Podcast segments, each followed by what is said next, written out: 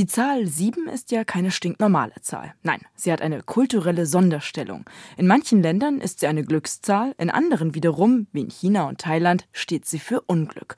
Und dann gibt's natürlich die Sieben in den Märchen, die sieben Weltwunder und natürlich im Schöpfungsmythos, die Welt wurde in sieben Tagen erschaffen. Es ist also immer ein Hinhörer, wenn es um die Sieben geht. Und genauso ist es dieses Mal auch bei uns. Es geht um das Ende des Siebenjährigen Krieges, nämlich den Frieden von Hubertusburg. Weltgeschichte vor der Haustür. Ein MDR Kultur Podcast. Hallo, willkommen. Schön, dass Sie wieder mit dabei sind. Ich bin Linda Schildbach und ich hoste diesen Podcast hier, der alle zwei Wochen Geschichten aus unserer Region erzählt, die, die die Welt verändert oder zumindest Weltgeschichte geschrieben haben. Hier bei mir im Studio ist Tom, hallo. Grüß dich. Tom, in letzter Zeit ging es in unserem Podcast ja viel um Menschen, Erfindungen, Musikinstrumente, wir beide, genau, wir erinnern uns, ja. ähm, oder andere Objekte. Musik. Aber, Musik, genau. Äh, aber heute, da geht es um den Frieden von Hubertusburg. Man könnte also sagen, Weltgeschichte vor der Haustür im ganz klassischen Sinne, oder? Würde ich unterstreichen, ja. Zumal wir in dem Fall tatsächlich mit dem Friede von Hubertusburg einen Frieden haben, der ja einen Krieg abschließt, der in Europa sieben Jahre gedauert hat und an dem wirklich alle wichtigen Nationen jener Zeit vertreten sind, sprich Großbritannien, Russland, Preußen, Sachsen, Schweden, Frankreich und so weiter. Österreich wollen wir keinen auslassen. Und der globale Auswirkungen hat, weil er führt nach Nordamerika, er führt nach Asien, er führt nach Afrika. Und das ist ein wirklich europäischer Krieg mit globalen Dimensionen. Und ein Detail, was man dabei gar nicht so auf dem Schirm hat, das ist ja, dass die Hubertusburg in Sachsen eigentlich eine ganz besondere Wahl ist für diese Friedensverhandlungen. Tatsächlich ist es das, weil ähm, normalerweise hat man ja eine landläufige Vorstellung von einem Ambiente bei so einer Friedensverhandlung. Klar, so oft wie man daran denkt, ne? Genau, also alles ein bisschen schicker, alles majestätisch, Prunk. prunkvoll, genau. Es soll auch ein bisschen protzig wirken, weil man will ja auch ein bisschen darstellen, was man hat. Und auf Hubertusburg ist tatsächlich nichts in dieser Zeit, weil dieses Schloss ist Opfer einer Plünderung im Jahre 1761 geworden durch Preußen. Und dann haben die dreieinhalb Monate hier ausgeräumt. Dreieinhalb Monate. Dächer, Fenster, Türen, Fußböden, Öfen, Stuck, alles. Es standen nur noch die leeren Wände da. Der entkernte Rohbau, würde man neudeutsch sagen. Ja, es klingt jetzt noch betroffen. Das ist äh, Martina Elvira Lotzmann vom Freundeskreis Schloss Hubertusburg. Ja, ja, betroffen, ergriffen, ne? Es ist auf jeden Fall ganz viel Verbindung da. Ja. Die ganze Geschichte zum Frieden von Hubertusburg, die hören Sie jetzt im Feature von Thomas Hartmann, gesprochen wie immer von der wunderbaren Conny Wolter. Wermsdorf. Ein Ort im Landkreis Nordsachsen mit etwas mehr als 5000 Einwohnern, ein paar Kilometer von Oschatz entfernt und einem Schloss. Das Ensemble, das einen umringt, wenn man im Schlosshof steht, beeindruckt außerordentlich. Oh, was ist das denn? So reagiert jeder Gast, der hierher kommt. Sagt Martina Elvira Lotzmann, die sich als leidenschaftliches Mitglied des Freundeskreises Schloss Hubertusburg bezeichnet.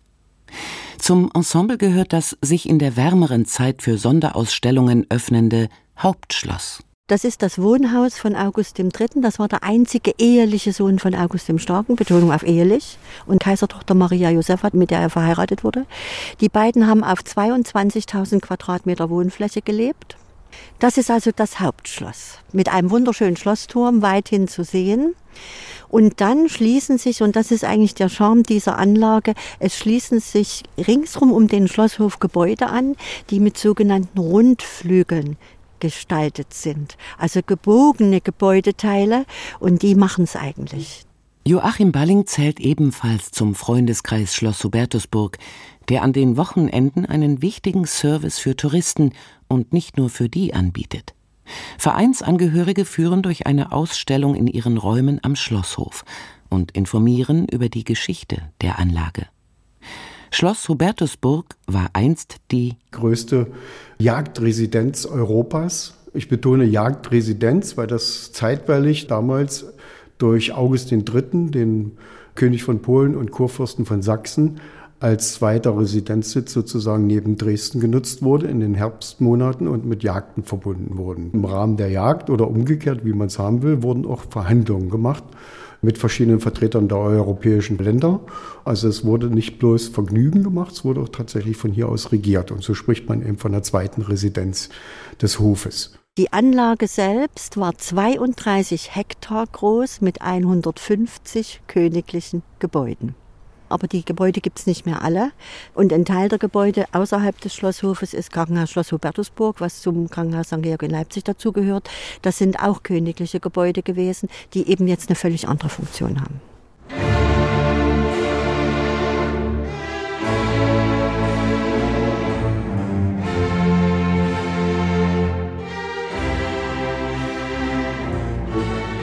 Die Herrlichkeit des Schlosses seine Pracht und sein Glanz haben allerdings schwer gelitten, als 1763 die Vertreter Preußens, Sachsens und Österreichs über den Frieden verhandeln. Der Siebenjährige Krieg hat auf Hubertusburg tiefe Spuren hinterlassen. Es gab im Siebenjährigen Krieg die Plünderung des Schlosses Hubertusburg im Jahr 1761. Es gab keine Dächer, keine Fenster, keine Türen, keine Fußböden, keine Öfen, nichts. Nur noch Gebäudeteile, Ruinen.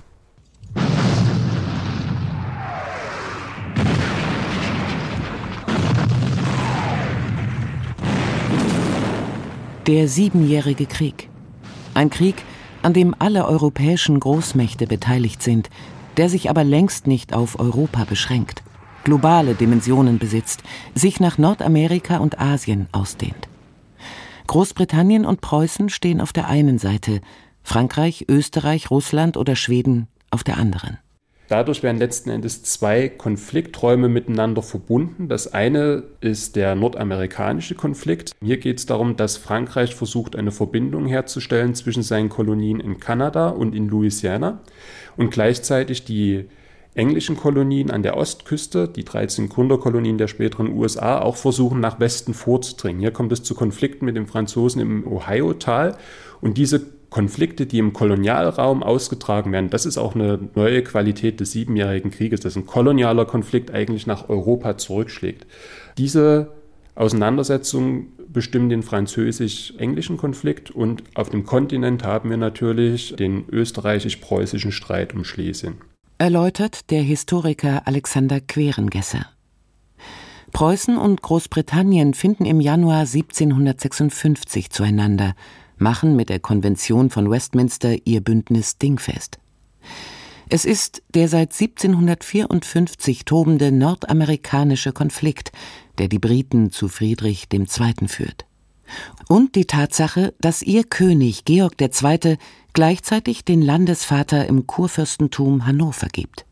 Das hatte sich im österreichischen Erbfolgekrieg schon gezeigt. Wenn Großbritannien Eroberung in der neuen Welt macht, besetzt Frankreich Hannover und das wird dann im Friedensvertrag gerade gerechnet. Ja. Und die gleiche Furcht bestand eben auch jetzt wieder, dass egal, was Großbritannien in Nordamerika gewinnen kann, die Franzosen werden Hannover besetzen und das dann am Friedenstisch wieder gerade biegen. Deswegen hat man einen sogenannten Festlandsdegen gesucht, der Hannover verteidigen konnte und das war Preußen gewesen.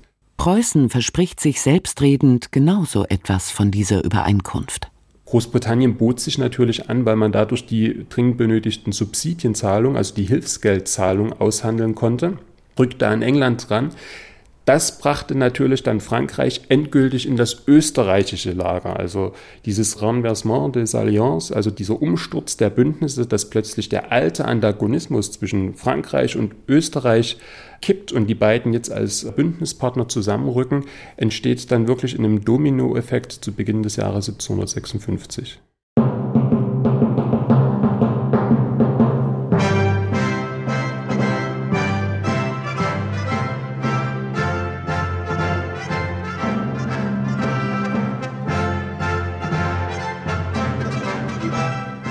Die russische Zarin Elisabeth setzt sich ebenfalls in das österreichisch-französische Boot. Was Friedrich II. zu dem Kommentar treibt. Wenn man zwei Weiber und die Franzosen am Halse hat, muss man wohl schlimm aussehen. Die zwei Weiber, das sind die Zarin und die Erzherzogin Maria Theresia von Österreich. Ihr ist das immer mächtiger werdende Preußen ein Dorn im Auge, nicht unbegründet fürchtet sie um Österreichs Vormachtstellung in deutschen Landen. Vor allem aber hat Maria Theresia den Verlust Schlesiens an Preußen im Ersten Schlesischen Krieg von 1740 bis 42 noch nicht akzeptiert. Die Region will sie zurück und Preußen soll zerschlagen werden. Sie spricht vom bösen Mann von Sanssouci, und der böse Mann, der Schlesien behalten will, muss befürchten, Preußen wird, wie es der österreichische Politiker Wenzel Anton Graf Kaunitz-Riedberg formuliert, übern Haufen geworfen.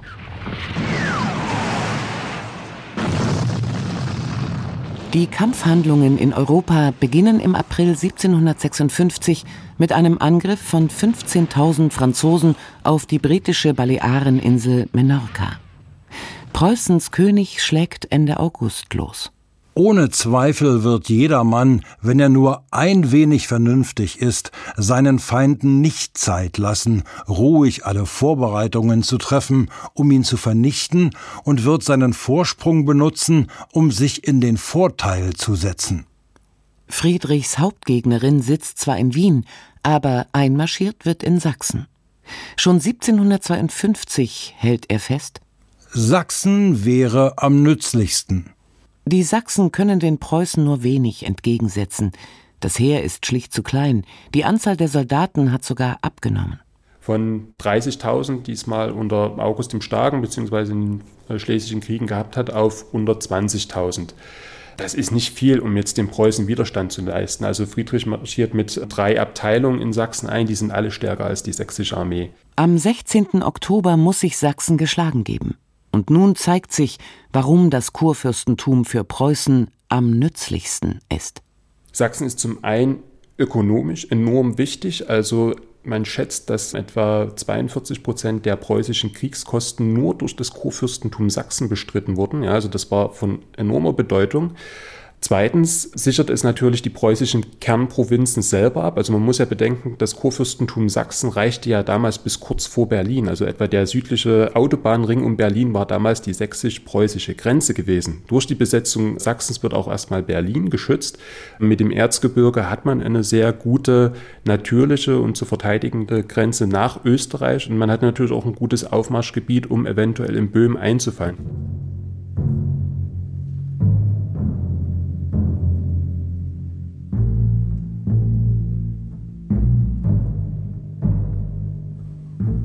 Das neue Jahr bringt neue Schlachten. Preußen kassiert Niederlagen und feiert Siege. Darunter zwei, die viel Aufmerksamkeit erfahren und den Ruf Friedrichs als Heerführer beinahe ins Mythische erhöhen.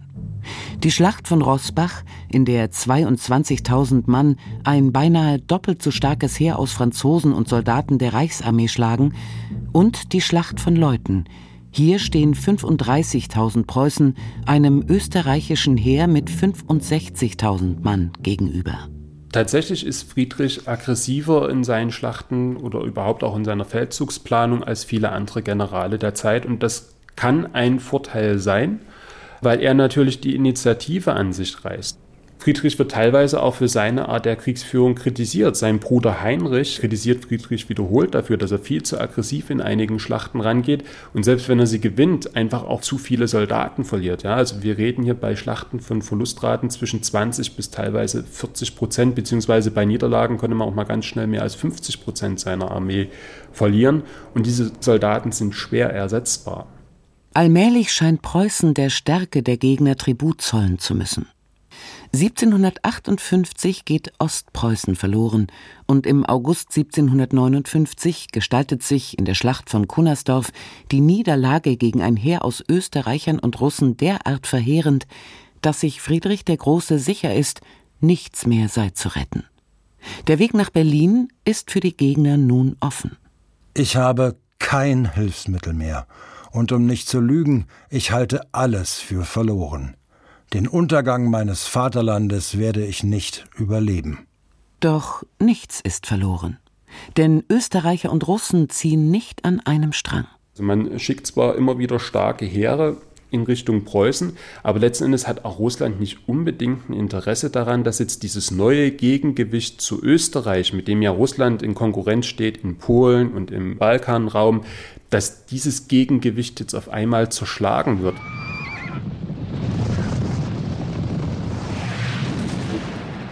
So führt Preußen weiter einen Krieg, der später der Siebenjährige heißen wird.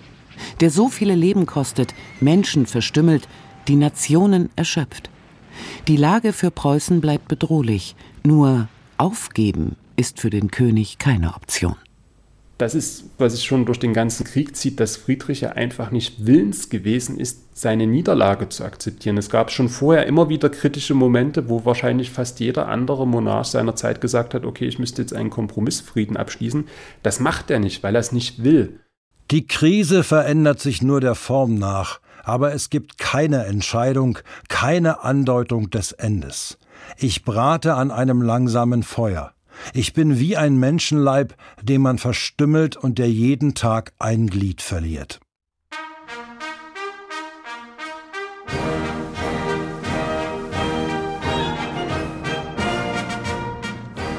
Doch die Karten werden schließlich doch anders gemischt. Die Zarin stirbt am 5. Januar 1762 und das bedeutet, jetzt regiert Peter III., als Karl Peter Ulrich von Schleswig-Holstein-Gottdorf in Kiel geboren und großer Anhänger Friedrichs. Er hat nichts Eiligeres zu tun, als aus dem Krieg gegen Preußen auszuscheren. Schweden folgt als nächstes. Die Preußen vertreiben die Habsburger aus Schlesien. In Sachsen schlagen sie sich noch einmal erfolgreich gegen ein Reichsheer in der Schlacht bei Freiberg. Pleite aber sind fast alle Nationen, die den Siebenjährigen Krieg führen. Der Frieden erscheint nun tatsächlich alternativlos. Während Großbritannien, Frankreich, Spanien und Portugal in Paris eine Einigung erzielen wollen, verhandeln Preußen, Österreich und Sachsen auf dem im Krieg geplünderten Schloss Hubertusburg. Martina Elvira Lotzmann Jetzt komme ich wieder zu diesen Rundflügeln, die so bemerkenswert sind für diese Schlosshofgestaltung. In einem dieser Rundflügel, dem sogenannten Südflügel, da waren im ersten Stock noch ein Raum, wo noch ein Ofen war, der noch funktionierte, der nicht mitgenommen worden ist. Alles andere war auch kaputt. Und da sind die damaligen Verantwortlichen, die dann die Verhandlungen führen wollten, durch die gesamte Ruine gelaufen und haben gesucht, wo sie irgendwo einen Stuhl finden und einen Tisch finden, haben das alles zusammengetragen und haben dann in der Mitte dieses Rundflügels im ersten Stock ihre Friedensverhandlungen geführt.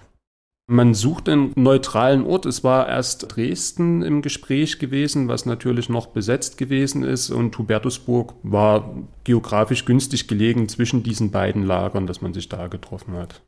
Am 15. Februar 1763 können die Verhandlungspartner Vollzug melden. Der Friede von Hubertusburg ist geschlossen. Ihro Majestät der König in Preußen versprechen, sofort nach Unterzeichnung des gegenwärtigen Traktats die nötigen Veranstaltungen zu einer baldigen Räumung derer kursächsischen Lande anzufangen und sotane Räumung und Zurückgabe ihro königliche Majestät in Polen sämtlicher Lande, Staaten, Städte, Plätze und Festungen, welche ihro königliche Majestät in Polen vor gegenwärtigem Kriege besessen haben, binnen einer Zeit von drei Wochen von dem Tage der Auswechslung derer Ratifikationsurkunden angerechnet, zu bewerkstelligen und zu beendigen heißt es etwa in einer Übersetzung der sächsisch-preußischen Übereinkunft, die im Original französisch ist. Auch mit den Österreichern einigen sich die Preußen. Im Friedensvertrag wird eigentlich der Status quo ante festgehalten. Also Österreich ist mit dem festen Wunsch in diesen Krieg gegangen, äh, Schlesien von Preußen zurückzugewinnen. Und Preußens Minimalziel war jetzt erstmal gewesen, die Provinz zu halten. Im Laufe des Krieges kam dann immer mal wieder der Gedanke auf, dass man ja Sachsen oder zumindest Teile Sachsens erwerben könnte, weil das auch in weiten Teilen des Krieges von den preußischen Truppen besetzt war. Das wurde dann aber am Hubertusburger Frieden aufgegeben, weil beide Seiten einfach zu erschöpft gewesen sind. Ja, also da wurde sich auf diesen Minimalkonsens geeinigt, dass der Status quo ante erhalten blieb.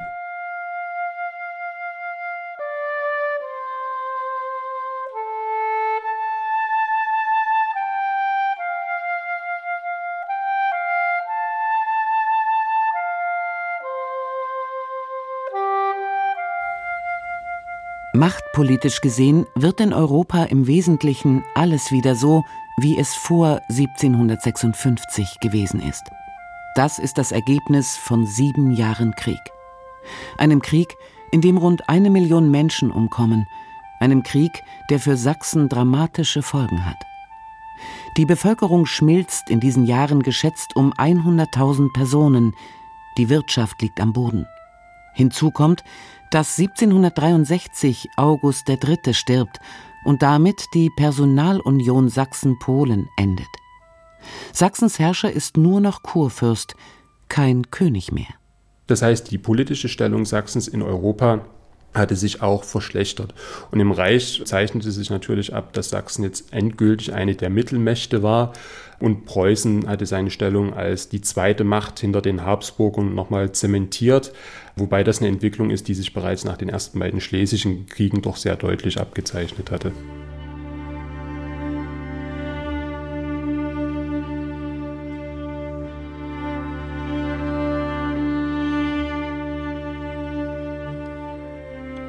Während sich in Europa durch den Siebenjährigen Krieg, den Frieden von Hubertusburg und den Frieden von Paris faktisch nichts ändert, sieht die Sachlage jenseits des alten Kontinents anders aus. Frankreich verliert nahezu sämtlichen Besitz in Nordamerika und Indien an Großbritannien, was global gesehen von nachhaltiger Bedeutung ist. Der Friede von Hubertusburg für die Mitglieder des Freundeskreises hat die friedensstiftende Vergangenheit von Schloss Hubertusburg auch etwas Verpflichtendes. Seit 2006 bitten sie unter der Überschrift Hubertusburger Friedensgespräche zum Gedankenaustausch. Ein bemerkenswerter Kontrapunkt in einer Zeit, die so massiv vom Krieg diktiert wird. Weltgeschichte vor der Haustür. Ein MDR Kultur Podcast. Der Friede von Hubertusburg, das Ende des Siebenjährigen Krieges und der preußische König Friedrich II., der urteilte danach selbst, ein Zitat, was ich gefunden habe, so endigt der blutige Krieg, der ganz Europa umzuwälzen drohte und in dem doch keine Macht, mit Ausnahme von Großbritannien, ihr Gebiet um einen Fuß breit erweitert hat. Ja, Tom, sieben Jahre Krieg für nichts eigentlich, oder? Also, ja, bis, genau. wenn man da also, so ein Fazit zieht, ne? Bis keiner mehr konnte und dann haben sie den Frieden gesucht und mhm. mehr oder minder gefunden. Also, wie gesagt, beim Frieden von Hubertusburg reden wir ja nur von Sachsen, Preußen und Österreich. Also es sind eben drei Nationen, die allesamt jeder für sich den Krieg hätte nicht mehr führen können. Und da war es dann irgendwann klar Schluss. Und natürlich kommt man zwangsläufig zu dem Punkt, wo man halt dann doch Vergleiche zieht zu heute und wo das alles so ein bisschen hochkommt und wo man sich dann fragt, naja, muss es erst so lange dauern, hm. ehe man zu solchen Verhandlungen kommen kann. Ja. Also es ist schon äh, verrückt in Europa, ne? dass plötzlich steht man da und kann irgendwie so Geschichten aus dem 18. Jahrhundert und dann ist Krieg wieder so präsent ne? und mhm. das Elend und das Leid und warum überhaupt die Frage. Wenn wir jetzt aber nochmal, Tom, ins 18. Jahrhundert zurückzoomen. Mhm. Klar, der Geschichtskennerin und Kenner ist ja der Friede von Hubertusburg bekannt und äh, gängig für andere, wie für mich vielleicht. Man hatte noch im Geschichtsunterricht den Siebenjährigen Krieg und irgendwie war der dann vorbei. Wie es halt genau, manchmal also, und nächste Seite. Ne? Mhm. Ähm, aber war es bei deiner Recherche eigentlich für dich wie eher so, so ein Pflichttermin oder gab es da noch Sachen, die dich überrascht haben? Ja, im Grunde genommen alles, was vor Ort ist. Weil mir auch dieses Schloss nicht so bekannt war, muss ich auch zugeben, obwohl ich da schon eine gewisse Vorbildung hatte. Weil als ich eine Recherche zu Schloss Altranstedt gemacht habe bei Leipzig und zum Großen Nordischen Krieg, haben wir auch schon mal einen Podcast drüber gemacht. Na, aber ähm, direkt ins Archiv und gucken. ja, genau. Als Altranstadt spätestens Hauptstadt war, ging es um den großen Nordischen Krieg, wie gesagt, und um König Karl XII.